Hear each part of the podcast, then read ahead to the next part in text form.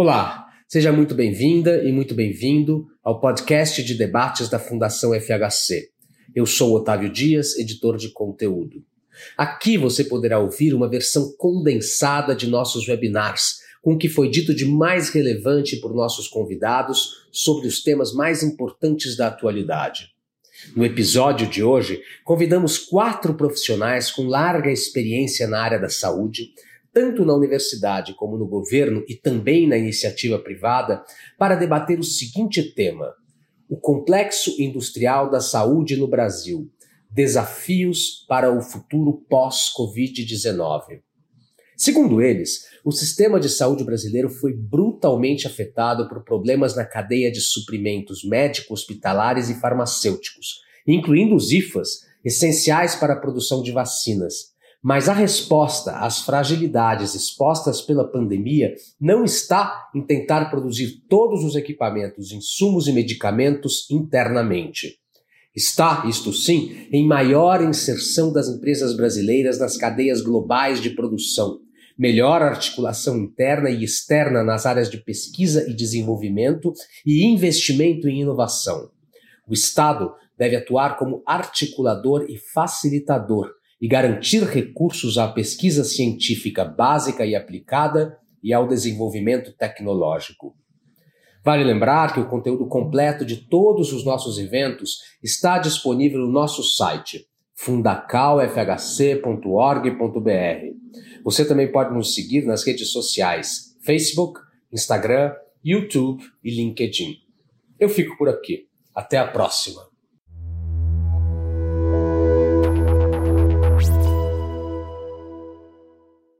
Vamos falar sobre um tema que está na ordem do dia, né? saúde. Por conta da pandemia, nos deparamos com uma realidade que para alguns era desconhecida. Nós somos altamente dependentes uh, da matéria-prima para a produção dos remédios, e isso ficou claro. Isso, de alguma maneira, escancarou um problema é, que já vinha sendo discutido há mais tempo no círculo de especialistas e que não responde a esta conjuntura dramática de curto prazo.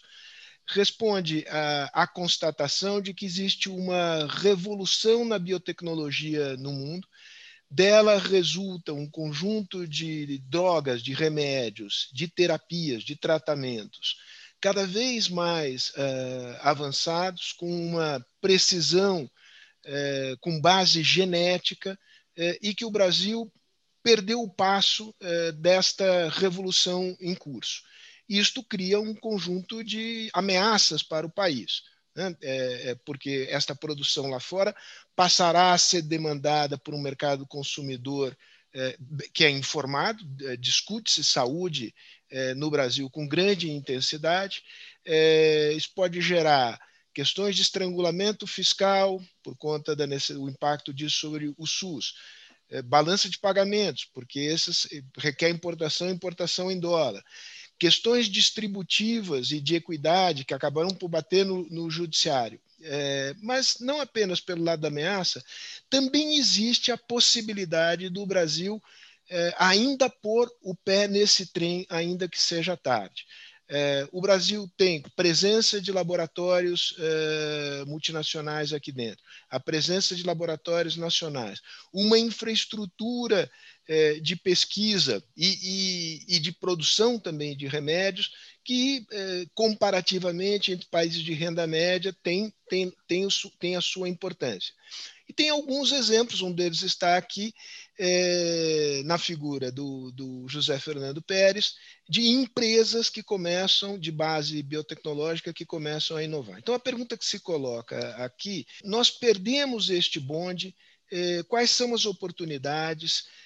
Eh, e de que maneira, digamos, empresas privadas nacionais, empresas privadas multinacionais, laboratórios públicos, é, empresas de, de biotecnologia, ah, como a que é dirigida pelo Pérez, e outros atores do sistema é, de, de ciência e tecnologia do país, podem atuar de tal maneira a minimizar ameaças e poder aproveitar algumas uh, oportunidades. Temos aqui quatro pessoas que eh, conhecem o assunto de dentro. Eu vou apresentá-las brevemente.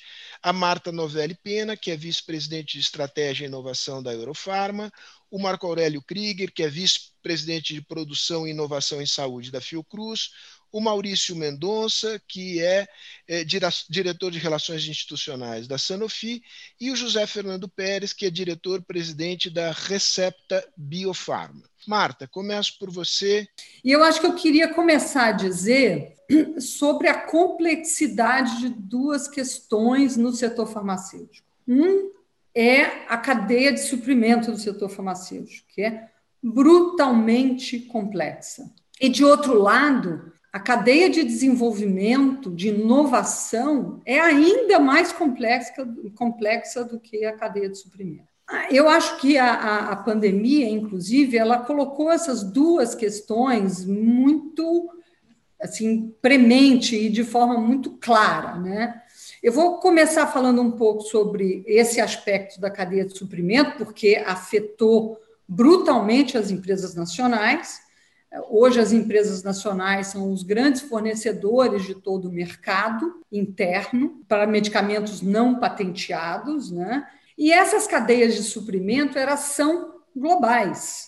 Isso não é um privilégio do Brasil. Nós não temos realmente farmoquímica no Brasil, muito pouco, é, mas o mundo inteiro compra globalmente. Mesmo, mesmo os Estados Unidos, que tem um parque muito importante, grande parte do suprimento deles vem de empresas genéricas da Índia ou da China. É inviável um país achar que vai se suprir de todos os farmoquímicos necessários para liberar um medicamento de dentro de uma fábrica farmacêutica. Nós, dentro da Eurofarma, conseguimos atender com todas as dificuldades que nós tivemos na pandemia e nós não sabíamos de onde vinha. Né? Dá exemplo. Começa na China, interrompe-se a cadeia de alguns medicamentos. Muda para a Itália, interrompe a cadeia de, de, de fornecimento fornecimento de hormônio. A Itália é o grande fornecedor de hormônio do mundo. Termina a Itália, migra para a Índia o problema. Então, o choque de oferta ele foi mudando. Tinha um choque de oferta e tinha um choque de demanda, que foi crescente. Né? Nunca foi pior do que agora, especialmente para medicamentos de CTI. A empresa, se, primeira questão era a gestão interna, a capacidade da gente responder a isso, e foi crítico a inserção global, a nossa capacidade de sair de um insumo na Índia para ir para o insumo na China, com a ajuda de uma agência regulatória é, muito boa. A Anvisa é uma agência regulatória muito boa, que preservou qualidade ganhando velocidade nesse período. E, e, essa velocidade a gente ganhou e a gente conseguiu trazer insumos de outros lugares se a gente tivesse um fornecedor único no Brasil, a gente talvez não conseguisse se mover. Então, eu acho que esse é um ponto muito importante para a gente pesar na discussão. O quanto essa cadeia ela é, é, é, é, é possível trazê-la para dentro. Então, não é uma cadeia simples de você dizer vou é, transformá-la num, num grande parque nacional. Eu acho que a gente tem que ter algumas batalhas em que a gente escolha aonde a gente vai focar, como vai focar, mas eu acho que a resposta não é isolamento, é o contrário, é inserção global da melhor forma possível. E aí a gente vai para a inovação. Dentro da inovação, a questão do desenvolvimento ela ainda requer mais inserção global. Quando você olha o desenvolvimento de um medicamento, seja ele pequena molécula, seja um biotecnológico, você, desde o princípio até o fim, vai usar os parceiros que melhor lhe atenderem na velocidade e na tecnologia disponível no momento. E essas tecnologias na indústria farmacêutica mudam todo dia. E eu acho que foi muito bonito até de ver a velocidade com que o mundo reagiu. Um ano para fazer vacina é sem precedentes. É, a vacina saiu numa velocidade enorme. Quando você olha o espectro de plataformas é espetacular. Você tem desde as tecnologias mais antigas, mas as tecnologias mais novas, como o RNA da Pfizer, da Moderna, passando por outras que ficam aí é, é, no meio do caminho. Eu acho que um exemplo muito interessante é o da Pfizer, por exemplo, a gente olhar. A Pfizer, a gente acha que a vacina é da Pfizer, mas na verdade a Pfizer ela se alia a uma, a uma startup de uma universidade alemã cujos fundadores são imigrantes turcos, e tem uma chinesa no meio que ninguém nem fala. A pessoa fala da Pfizer, fala da BioNTech, mas não fala da Fuso, que é um monstro chinês que nasce como genérico, que hoje se aventura. A China está fazendo isso super bem. Eles estão fazem genérico e estão migrando para fazer inovação, mas eles se aliaram e ele é um parceiro ali. Não há como a Pfizer fazer 2 bilhões de doses sem recorrer à manufatura, que não interessa onde fica, ele vai pegar a mais veloz, a que tiver a melhor tecnologia. Então, a, a beleza da globalização no mercado farmacêutico, ela se impõe. Eu acho que a melhor forma de inserção nossa no mundo é inovar. E hoje nós temos empresas sólidas, universidade, como o Sérgio mesmo falou, universidade com cientistas espetaculares, empresas com caixa disponível para investir, é, e acho que assim a gente estabelece a possibilidade de trocas intensas com o mundo. Excelente exposição, acho que você deu um, um bom panorama.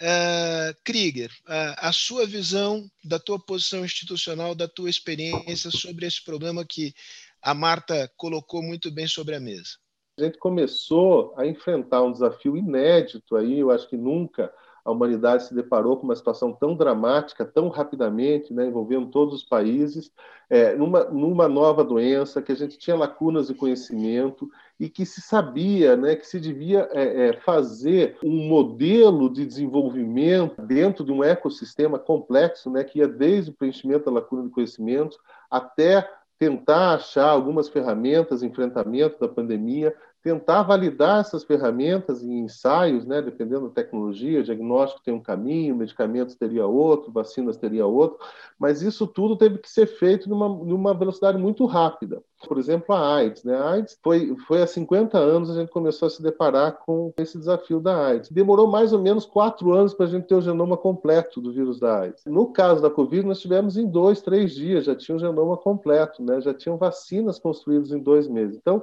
nós nunca enfrentamos um desafio tão grande, mas nós nunca tivemos tão preparados para esse desafio, a humanidade como um todo. Né? Eu me lembro quando nós começamos a discutir é, vacinas, por exemplo, em junho, muitas pessoas muito importantes do campo dizer que não existia a menor possibilidade de se conseguir uma vacina em menos de dois anos. E a gente viu alguns nenéns prematuros aí nascendo com menos de oito meses aí de, de resultados desde o início do ensaio clínico até o registro sanitário que aí nós temos que avaliar, né? Houve um paralelismo inédito, sem abrir mão da, da, da segurança, mas ao mesmo tempo que estava se finalizando né, a prova de conceito de alguma ferramenta, já estava começando a fazer o desenvolvimento tecnológico, já estava começando ensaios clínicos. Isso a gente nunca fez dessa maneira.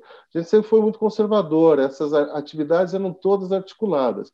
E, frente ao desafio, nós conseguimos criar um novo modelo de desenvolvimento. Eu acho que esse é o primeiro aprendizado. Nós temos que ter noção de uma verdadeira revolução que está acontecendo é, na maneira como a gente desenvolvia né, produtos frente aos novos desafios. Eu não tenho dúvida que isso vai trazer benefícios no futuro. Eu acho que essa discussão que nós vamos ter aqui vai permitir que a gente se aproprie um pouco dessa transformação que está acontecendo no mundo. Ela não começou do zero, né? É importante que se diga, por exemplo, no caso das vacinas, é, já existiam iniciativas muito importantes de antecipação e preparo que desenvolveram essas plataformas de RNA, de vetor viral, essas das novas gerações. Isso já estava sendo estudado aí uns três, quatro anos, porque se, se, sabia que teríamos novas pandemias e se sabia que o tempo de desenvolver uma vacina é 10 anos. Então, eu acho que o que nós precisamos fazer aqui é começar a ter essa visão de antecipação e preparo para que a gente possa aproveitar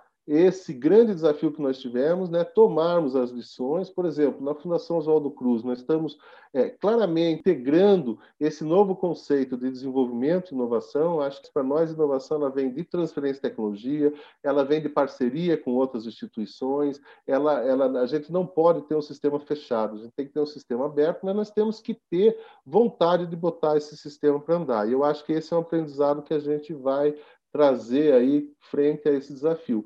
Nós temos algumas vantagens muito grandes, né? Nós estamos aí num país numa grande crise econômica, mas eu não tenho dúvida que o setor farmacêutico foi um dos únicos que cresceu e cresceu nos últimos 20 anos a taxas chinesas, né? É, num, num, num crescimento muito grande. Nós temos um sistema único de saúde que tem uma capacidade de compra para atender uma demanda constitucional de fornecer a todo cidadão a, a, saúde como direito, que pode permitir o uso racional desse poder de compra para fomentar, inclusive, a inovação. Então, acho que a gente tem grandes dificuldades, eu não vou dizer que não tenha, que é tudo uma maravilha, mas nós temos a chance de, é, é, frente a esse grande desafio, né, termos algum aprendizado e transformarmos esse aprendizado num benefício posterior.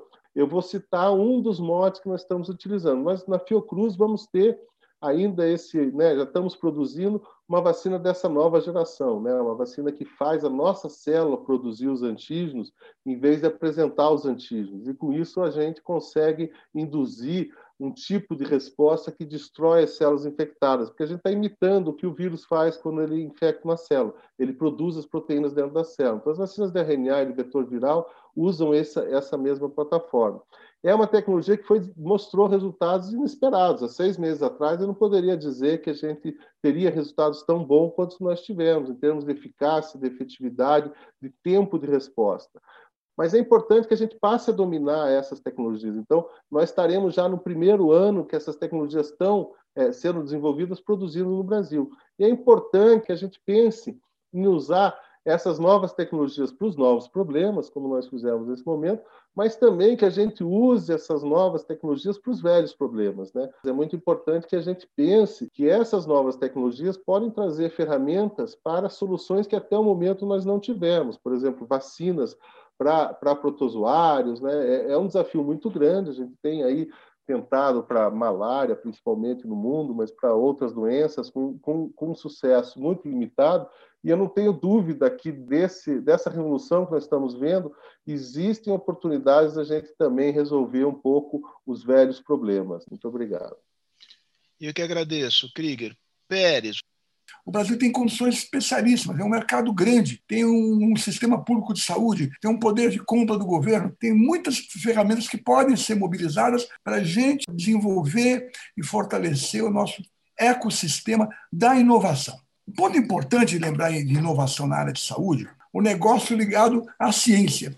A ciência não é a ciência já estabelecida, a ciência que está em desenvolvimento, como aconteceu com a pandemia, né? uma doença mal conhecida, desconhecida, não se sabia sobre a doença. É, o science business é um, ele representa um desafio para quem vai investir, porque, primeiro, o investimento é maior do que o investimento em áreas onde já tem já estabelecida a, a ciência. Segundo, que leva mais tempo, leva mais tempo para você chegar a um produto. E depois tem um elemento, o um terceiro ingrediente importantíssimo, é a incerteza. Ele fala, não é risco. Risco é algo que você consegue quantificar. A incerteza é que está associada ao desenvolvimento de uma droga. Porque, na realidade, quando você, por exemplo, vai fazer um projeto de um avião, se você dispuser de boa engenharia, você sabe que o seu avião vai voar. Na área de saúde, é exatamente o contrário. Você pode dispor do melhor engenheiro possível, dos melhores cientistas possíveis, ter a melhor equipe, melhor equipe para fazer o desenvolvimento, e você descobrir que só no fim, depois de um ensaio clínico de fase 3, ou mesmo depois da droga já aprovada, que é,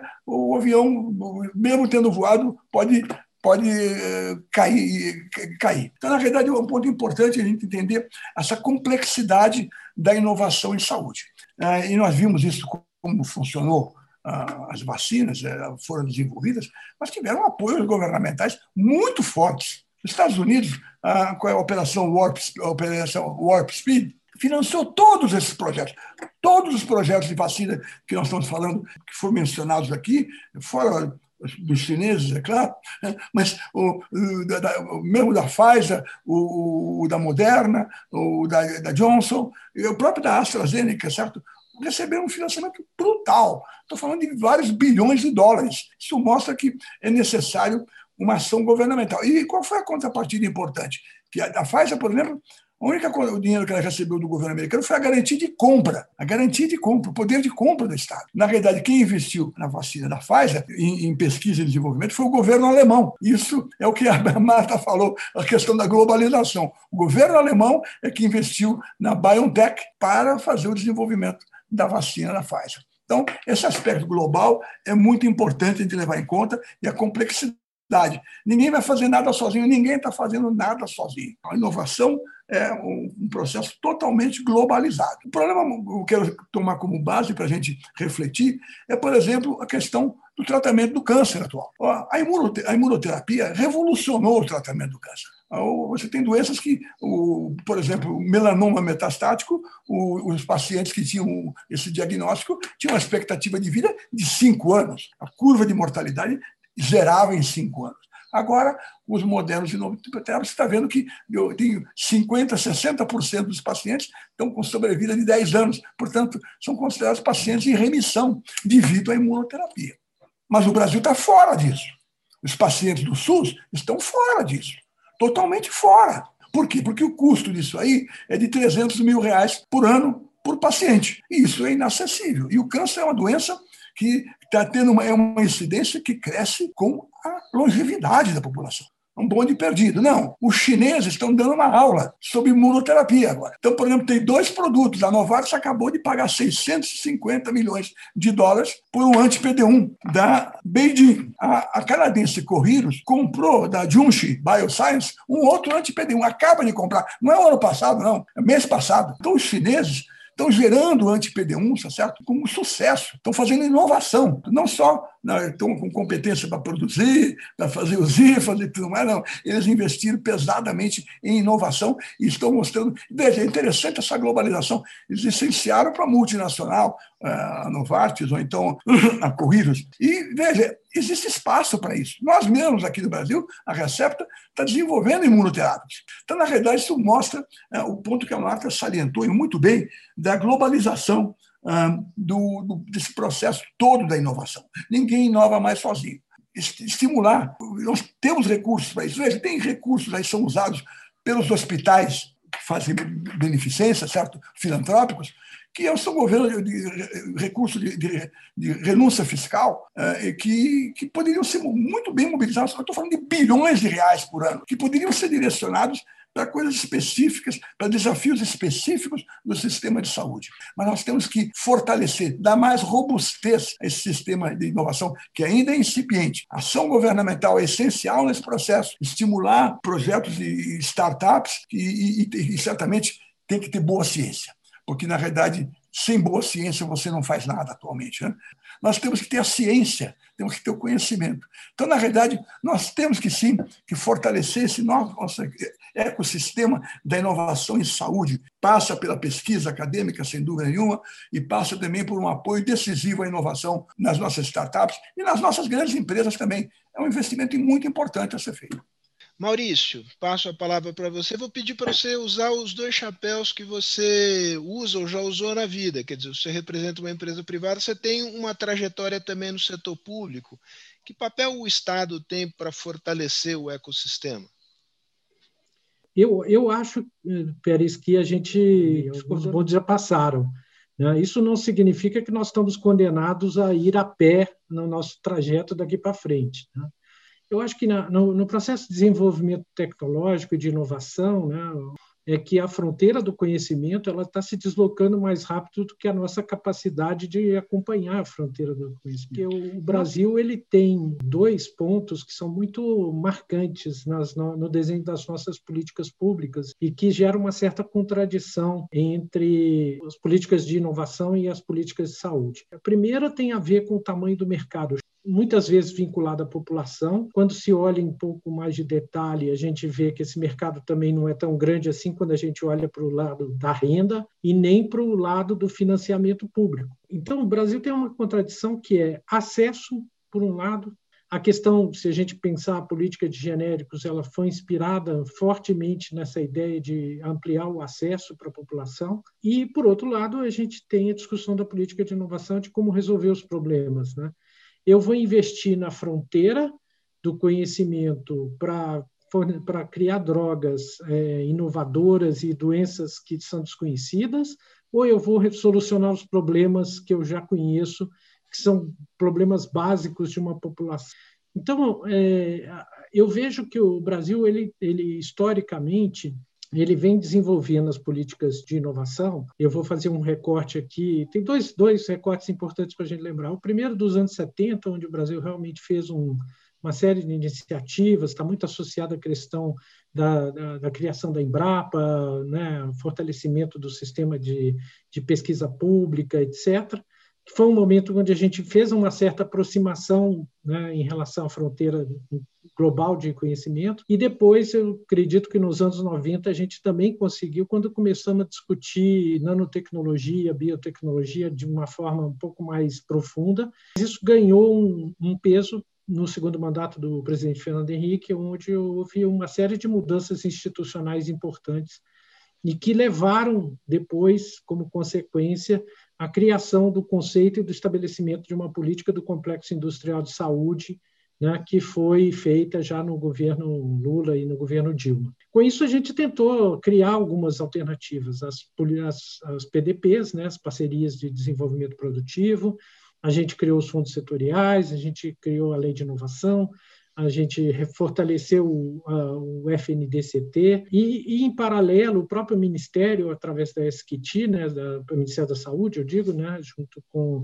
na criação da, da Secretaria de Ciência e Tecnologia, fez vários investimentos e criou mecanismos e regulamentações próprias é, para estimular. Uma delas é interessante que é a encomenda tecnológica, que foi justamente o mecanismo utilizado para viabilizar a parceria da AstraZeneca com a Fiocruz para a produção da vacina de Covid. É, eu acho que a gente tem sim um conjunto de atores muito interessantes, passando né, pelos atores públicos e privados. Né? A cadeia de saúde no Brasil é uma cadeia muito rica em termos de diversidade de atores é uma cadeia capitalizada. Se você olhar, por exemplo, os principais hospitais privados no Brasil, é, todos eles estão investindo em pesquisa, todos eles estão investindo em, em, inovação, são instituições que têm essa preocupação hoje muito clara. A indústria farmacêutica nem se fala, toda ela está se mobilizando para fazer inovação. Existe um conjunto de startups muito interessante, os institutos de pesquisa também, os laboratórios públicos, particularmente aí Butantan e Fiocruz, avançando cada vez mais também com as suas parcerias e com o desenvolvimento de novos produtos, novas vacinas, novas tecnologias, testes, etc. As universidades, né, muita coisa agora recente a gente tem visto aí surgir em várias universidades no Brasil, tem avançado bastante em termos de tecnologia, ou seja, a gente tem um bom ecossistema. O que está faltando? Né? Eu acho que o que falta realmente uma articulação de políticas públicas de longo prazo. Eu acho que a gente tem que colocar esses atores juntos, e isso é uma dificuldade, de se estabelecer um diálogo organizado com o governo, né, seja ele federal, estadual, que, que chegue-se a um consenso de quais vão ser as nossas, é, é, os nossos desafios, quais vão ser as metas que a gente vai encarar. Tudo realmente não nós não vamos fazer, essa é uma indústria que está super globalizada, mas a minha, minha o meu grande, vamos dizer, a grande proposta aqui é como que a gente consegue se conectar com o que está acontecendo globalmente. Não, nós, não só nas cadeias de suprimento, que é importante para a sustentabilidade dos negócios farmacêuticos, mas também na cadeia de inovação. Então, é, como é que a gente pode fazer para ser um, um país que esteja como um hub dessas parcerias? Eu acho que a gente tem as competências, mas a gente ainda não encontrou o caminho para se conectar com esse mundo global. Né? A nossa conexão hoje ela é frágil e demonstrou a sua fragilidade com a questão dos insumos farmacêuticos. A gente tem um duplo desafio. A gente tem o desafio de se conectar às cadeias globais e, e interagir de uma forma, é, vamos dizer, apropriada com essas cadeias, né? conseguindo retirar desse processo os elementos para desenvolver uma indústria no Brasil que seja suficientemente articulada e forte mas a gente tem um outro desafio, para mim, que é um desafio claro de políticas públicas. É como é que a gente não deixa essa fronteira do conhecimento ela se distanciar mais rapidamente. Queria propor o seguinte, o seguinte exercício aqui, é o que me surge na, no, na mente.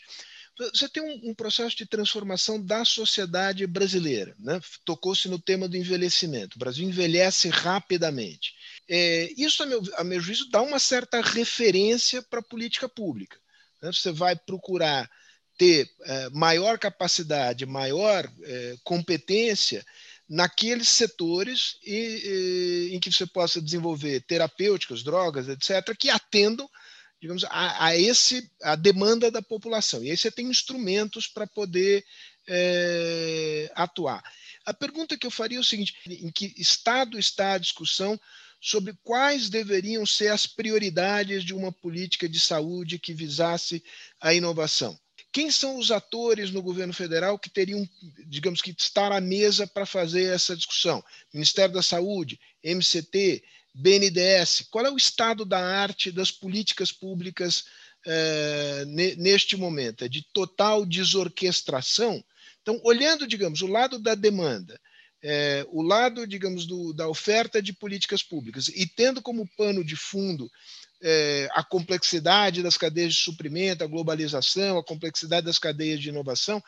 Esse é um ambiente que é possível o Estado agir de modo inteligente é, e, e, induzir é, rotas de, de, inovação, ou basta o Estado, digamos, criar condições horizontais, ambientes melhores e, e manter as mãos fora do processo de indicação de prioridades? A tendência da gente sempre é achar que o Estado vai conduzir. Eu tendo a achar que o Estado tem que ser um facilitador do ecossistema. Até porque você não sabe de onde vai vir a próxima ameaça. Evidentemente, nós temos o envelhecimento da população, grande parte da resposta para o envelhecimento da população está em drogas existentes, mas não quer dizer que elas vão se manter, que daqui a pouco não vou ter uma, uma droga melhor para como um antidiabético ou alguma outra intervenção terapêutica para câncer, que o Pérez ressaltou bastante. Qual é a fronteira? Mas nós temos problemas que estão fora desta, de, de, desse, desse espectro, que são problemas ligados, por exemplo, à ecologia em geral. A invasão de cerrado, a invasão de, de áreas selvagens trazem os, os, os mosquitos todos para dentro da área urbana. A gente Como tem... vetor de novas doenças, Marta, esse o, o... Vetores de novas doenças, esse é um ponto, eu estou ressaltando um lado, quer dizer, eu tenho envelhecimento e eu tenho doenças muito próprias do país, gravíssimas. Nós vimos o, o problemão que a chikungunya é, o problemão que a zika foi e ainda é, e nós estamos um pouco afastados ou da dengue, porque o Covid tomou tudo, né? Mas e a próxima ameaça? Vai ser outro vírus? Uma micobactéria resistente que eu não consigo fazer nada? O problema do antibiótico, por exemplo, globalmente é gravíssimo. É qual, muito... é, qual, é, o problema gravíssimo do antibiótico? Você tem resistência, multiresistência bacteriana de várias bactérias em, em, num nível absurdo hoje em dia. É, é gonorreia, por exemplo, não tem tratamento em, em vários casos na Inglaterra e na, nós estamos chegando próximo de uma era pós-antibiótica e não é um problema de financiamento só. E não tem nada a ver com envelhecimento. Mas eu continuo precisando do, do, do ecossistema de inovação que inclui não só fazer o melhor laboratório, que daqui a cinco anos já não vai ser mais o melhor, inclui criar condições para que essas trocas ocorram e a gente estabeleça tecnologias que podem ser, possam ser trocadas globalmente, inclui tributos adequados para a cadeia de inovação, inclui facilitação burocrática na relação com a universidade, inclui facilitação burocrática no envio e, e troca de insumos com laboratórios internacionais, universidades internacionais, e a, a facilitação horizontal me parece um exercício mais interessante do que fazer uma aposta. Uh, Krieger, o mesmo, o mesmo tema, queria ouvir a, a, a tua opinião. Eu vou colocar até uma perspectiva histórica né, para tentar direcionar aí o que eu acho que a gente pode é, é, pegar como morte. Né? A Fiocruz tá, fez 120 anos ano passado. É, é uma instituição que nasceu frente a uma emergência sanitária. Né? Na época tínhamos febre amarela, peste bubônica, varíola, E uh, uh, não é o início da atividade científica no Brasil, mas é a primeira vez que a sociedade se dá conta do benefício do uso do conhecimento científico né, no combate a essas três doenças. Acho que a gente está passando por um momento agora muito parecido, onde a gente pode receber um apoio inédito da sociedade no sentido de é, fornecer a ela as melhores ferramentas para enfrentar uma série de dificuldades. Né? A gente está falando de Covid, mas pode ser resistência a antibióticos, pode ser o câncer, pode ser todos esses desafios de saúde que vão continuar existindo.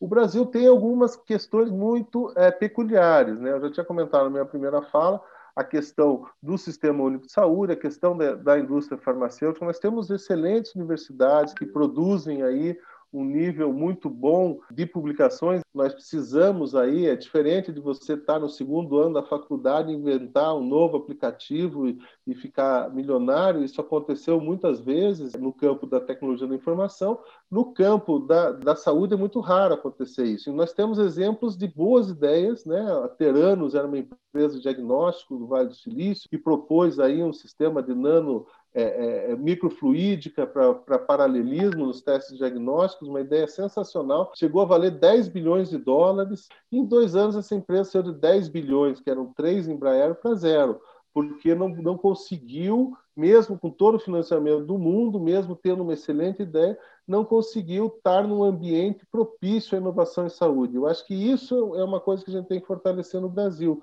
Nós precisamos ter esse, essa área de desenvolvimento tecnológico né, que pegue esse conhecimento que está sendo gerado nas nossas, nos nossos centros de pesquisa em geral, universidades, instituições, e consiga levar para a sociedade. O, o modelo da, das startups é um bom modelo, o modelo está sendo usado em todo o mundo, mas ele precisa ter uma infraestrutura que dê essa garantia de, de produção de produtos para a saúde com requisitos que permitam que esses produtos cheguem a um registro sanitário, por exemplo. Então, acho que talvez a gente possa discutir né, como interligar todos esses atores, que nós temos fortalezas muito grandes no Brasil, mas está faltando é, é, essa área específica, né, com conhecimento de pegar provas de conceito que foram geradas na universidade e transformar em produtos que vão ser feitos pelas fábricas. Esse, esse gargalo, a gente ainda tem uma dificuldade muito grande de infraestrutura e de conhecimento.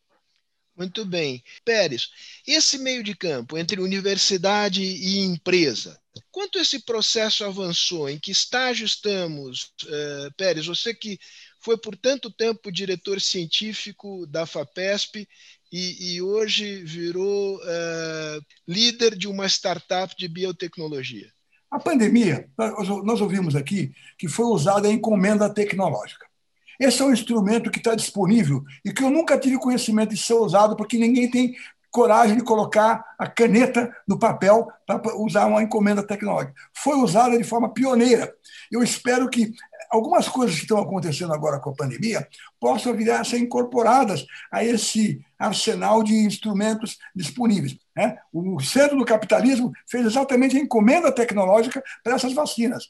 Isso tem que ser praticado, tem que haver encomenda tecnológica, mas não só para vacina, para tudo. Da mesma forma, a Anvisa também se mobilizou para acelerar a aprovação, na é verdade, nós vimos isso aí. E fizeram a aprovação no, modo contínuo, ou seja, as empresas podiam ir apresentando a documentação passo a passo, que é uma, uma rotina nos Estados Unidos. Eu queria que isso fosse praticado não só para vacina, Vamos aprender com o que está sendo feito com a vacina. Então, há instrumentos, sim. O governo tem que ser mais proativo. Eu acho que é importante que nós, a gente aprenda com a pandemia. Agora, a questão da relação com a universidade é uma coisa complexa. Nós praticamos bastante isso aí na empresa. Nós não temos laboratórios próprios. Nós não investimos em, em concreto e em máquinas. Nós fizemos parcerias, várias parcerias com a USP, parcerias com o Instituto Butantan, parceria com a Unifesp, então, parcerias com outras empresas. Agora, a parceria com a universidade, havia uma questão ideológica, uma reação à parceria. Isso está muito mitigado. Então, fizemos parcerias muito, muito é, férteis, é, que geraram informações importantes. O, problema é o seguinte: as próprias universidades brasileiras, que fazem, têm um ambiente de pesquisa, elas tem que aprender a se relacionar, a fazer a documentação de forma adequada, tem que ter mais agilidade no processo de aprovação das parcerias. É, é um processo. Eu acho que melhorou muito em relação ao que nós vimos há 20 anos atrás, e eu acho que está havendo um aprendizado nesse sentido. Mas eu insisto que existem instrumentos foram usados na pandemia. Anvisa ser mais ágil, conseguir trabalhar de forma mais ágil, mas essa agilidade que foi demonstrada agora precisa ser também emprestada e também a encomenda tecnológica. Eu insisto, isso é um instrumento poderoso, porque ele combina o poder de compra do Estado com o estímulo à inovação professor Edmar Baixa lascou uma pergunta aqui dirigida a você. Quer saber se você é favorável que haja uma margem de preferência de 25%, no caso, a referência ao governo Dilma, ou seja, uma política de favorecimento a, a laboratórios nacionais, empresas nacionais, para fazer política industrial na área, na área de saúde. Conceitualmente, na minha opinião, esse tipo de política de margem de preferência, no caso da indústria farmacêutica, ele não funciona. Eu não, não consigo enxergar ele como um instrumento eficaz. Bom, o que acontece quando você tem um processo aí de seleção de um fornecedor, né, você estabelece alguns critérios e você pode dar uma preferência no, no momento do oferecer uma proposta ao governo. Geralmente essa margem de preferência ela tem a ver com o preço, né? Você pode oferecer um preço de 25%, por exemplo, nesse caso, mais, mais alto, e mesmo assim você vai ser o escolhido, ou seja, você tem um, um uma possibilidade de ganhar uma concorrência pública, mesmo tendo um preço mais elevado do que os seus concorrentes. O que acontece é que na indústria, pelo menos até onde eu consigo enxergar, não existe espaço para isso. Primeiro, porque o governo ele não aplica muito essa regra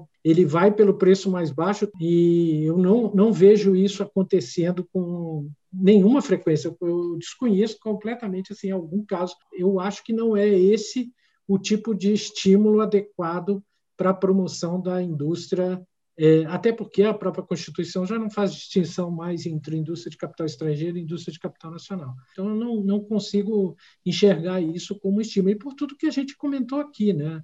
a questão da integração das cadeias globais, etc. O que a gente precisa é uma indústria integrada e não uma indústria protegida. É, e você também fez uma provocação ao Pérez aí que eu queria comentar sobre a lei de inovação. Né? A gente não andou na velocidade que a gente queria. E, na minha opinião, eu passei uns quatro, cinco anos aí trabalhando na CNI e acompanhava de perto e o que, que eu percebia, e eu, a gente cobrava muito na época lá pela CNI, que o governo implementasse a lei de inovação. A lei de inovação ela previa vários instrumentos, eu vou lembrar um instrumento, que era a possibilidade de um pesquisador se licenciar da universidade para poder criar um startup com o apoio da universidade, para que ele pudesse chegar num ponto que aquilo pudesse se tornar uma, um produto no mercado, que ele se licenciava recebendo seu salário. Era como se a, a, a própria universidade apostasse no projeto dele como um projeto que ia trazer benefícios para a sociedade e para a própria universidade. Isso, por exemplo, nunca foi implementado. Então, a gente não, não soube fazer na transição do governo Fernando Henrique para o governo Lula, houve uma descontinuidade completa na política, né? e a gente não conseguiu avançar na implementação da lei de inovação. E hoje a gente fica discutindo um pouco os mesmos problemas que a gente discutia, que já deveriam ter sido superados há muito tempo. Olhando o Brasil no conjunto do mundo, quer dizer, essa é uma, essa é uma indústria é, que tende a se concentrar em, em alguns, alguns grandes países. Né? Que você vê alguns países despontando com força, além dos países que já eram centrais historicamente na, na, nesse setor. Nesse mapa global da, da, indústria farmacêutica, o Brasil, pergunta inclusive da lógica de, digamos, de quem está em empresas aqui, da alocação de investimentos. Ele, ele, ele, ele continua no radar? Eu vou me permitir discordar. É, não existe essa concentração eu acho que existem inúmeros países é, inseridos dentro do mercado farmacêutico. A Europa, quase todos os países têm indústria farmacêutica forte. Estados Unidos, Canadá se, se, se colocou como um ator importante nesse meio. A Coreia do Sul entrou. Né? Israel é incrível em termos de, de inovação. E aí eu estou falando de inovação. Cópia de medicamento, o mundo inteiro faz. Onde nós estamos? A gente evoluiu muito é, a indústria farmacêutica local, faz muito bem a formulação e, de novo, não faz investimento em inovação da forma como deveria fazer. Inclusive, a forma de fazer isso é incentivar a inovação, produtividade, inserção global e competitividade. O que eu acho que aconteceu conosco é que, de alguma forma, a gente estava um pouquinho na zona de conforto com uma população de 200 e não sei quantos milhões de pessoas, se, é, sabe, aqui dentro do mercado interno, produzindo aqui para dentro. Não tem muito investimento externo na indústria farmacêutica, ele é todo meio que resolvido aqui dentro. Para a inovação, muda o jogo. Não dá para pagar inovação fazendo inovação para o Brasil. Você precisa do mercado global para pagar a maior parte absoluta dos desenvolvimentos que você fizer. Então, é, a nossa inserção passa por aí, passa pela gente investir em inovação. As empresas brasileiras têm caixa para investir em inovação. E, e, e, e, o risco é muito grande, como o Pires falou. Então, não dá para botar esse risco no Estado. Maravilha. Uh, Marco. Eu acho que não dá para separar muito bem. Né? O Estado tem seu papel, e talvez o papel maior seja fomentar a descoberta. Né? É assim que é nos Estados Unidos, na Alemanha, a gente tem que ter um sistema de descoberta forte. Uh, eu cito como exemplo por, a, a, a, o novo bonde dos, bio, dos biológicos e, e, das terapias gênicas. Né? A maioria dessas patentes não são da indústria, são da universidade. Então, é, é, um, é um modelo que a gente pode tentar entrar agora, dizer, olha, é, as descobertas estão acontecendo, vamos dar uma olhada nesse campo. Algumas áreas que dependem, por exemplo, de conhecer é, pathways biológicos, que estão mais próximos da geração de conhecimento, a gente pode fazer um atalho. As empresas têm que botar recursos, têm que assumir, não é, não é só o risco, né, mas tem que assumir o desejo de inovar.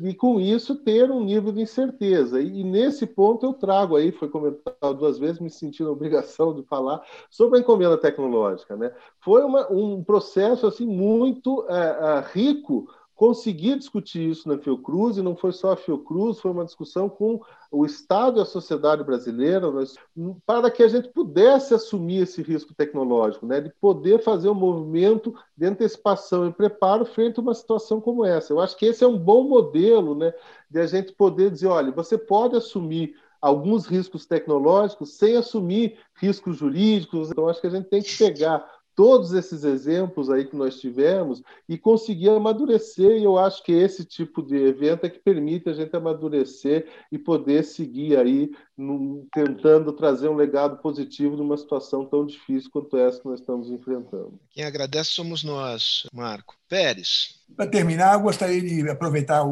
para responder a pergunta que foi feita pelo ex-ministro Pedro Malandro, que ele, que ele pediu para que fosse avaliado a, essa operação Warp Speed, que, na realidade, começou em, em maio de 2020 e, e, na realidade, resultou num financiamento enorme. De, inicialmente, iam financiar 11, uh, 11, uh, 11 bilhões, tá certo? e chegou a, a praticamente 15 bilhões de dólares. E quem é que recebeu o financiamento? A Johnson Johnson, a AstraZeneca, a Moderna, a Nova Vax. Esse é um caso típico de uma encomenda tecnológica. Foi praticado com grande sucesso. Grande sucesso não quer dizer que todas deram certo. A Merck terminou o projeto. A própria Sanofi também não, não obteve resposta imune suficiente em pessoas, em pessoas mais velhas, tá certo? Em 11 de dezembro de 2020, eles iam protelar porque não tinham resposta em pessoas mais idosas. Então, na verdade, eu considero essa, a, a, a operação Warp Speed exemplar é, o governo assume o risco, financia o desenvolvimento tecnológico. E, por quê? Porque, no fim, vai comprar o produto. Vai comprar o produto. Aliás, a Pfizer entrou na Warp Speed, não teve financiamento da pesquisa e desenvolvimento, teve financiamento só garantia de compra. Os outros receberam apoio também. Então, na verdade, a pergunta é muito bem oportuna e tem tudo a ver com o debate atual. A lição que a gente aprende é que realmente uma intervenção desse tipo governamental é muito importante para criar, fortalecer o ecossistema da inovação. Maurício, você. É, eu queria só complementar rapidamente o que o Pérez colocou. Antes, antes do Warp Speed, houve uma iniciativa através da Barda e aí a importância das instituições, né? A Barda é tipo uma, uma autoridade de desenvolvimento, foi criada nos Estados Unidos há alguns anos para desenvolver a área de é, biotecnologia e de biomedical americana, e foi a Barda que fez o, o, os primeiros contratos com as empresas, né? E, e, como foi, foi dito aqui, dizer, é, o, o ele veio na sequência quando se verificou que o grande desafio não é simplesmente chegar na vacina, é produzir e entregar essa vacina em escala global. E esse é um desafio super importante. O que eu acho que, que eu, a pergunta é muito boa, né, essa do, do, é, do ministro Pedro Malan, porque coloca foco justamente em dois pontos, né? A questão de você ter a clareza do desafio e a questão da institucionalidade correta para que você alcance. E isso é que a gente precisa fazer no Brasil. Nós não tivemos nenhuma desses pontos nesse nível de clareza que tiveram outros países. A própria Europa é, é, tem uma discussão hoje na Europa de criar uma, uma instituição semelhante à Barda na Europa, né? e isso foi provocado, inclusive, pelas grandes farmacêuticas europeias né, é, que sentiram a necessidade de ter o mesmo apoio que o governo americano deu à produção e desenvolvimento de vacinas. Para concluir, eu recebi também uma pergunta sobre a questão da, da ainda sobre a proteção, né, né, é onde eu vou me colocar dentro do processo da cadeia de produção e desenvolvimento de novas tecnologias para que eu tenha os impactos e os resultados adequados. Não, proteção pura e simplesmente lá na ponta né, de um determinado tipo de produto, isso não vai garantir absolutamente nada, vai enriquecer algumas empresas em detrimento do país e não vai garantir que o país seja um, é, que o país progrida como deveria ser. Né? Realmente achei uma conversa é, iluminadora. Né? É, aprendi muito, então, assim, realmente foi um, um, um, prazer, um aprendizado estar, estar aqui com vocês. É, e, e, esse é um tema que é um tema crucial do ponto de vista social, do ponto de vista econômico, e requer muita inteligência coletiva para pensá-lo bem. Então, fica aqui já o, o meu compromisso da gente ir voltando essa conversa e espero que a gente possa retomar o papo e a Fundação está sempre é, à disposição para ideias que eventualmente vocês queiram é, apresentar. Um abraço forte a um todos, cuidem-se e vamos sair dessa.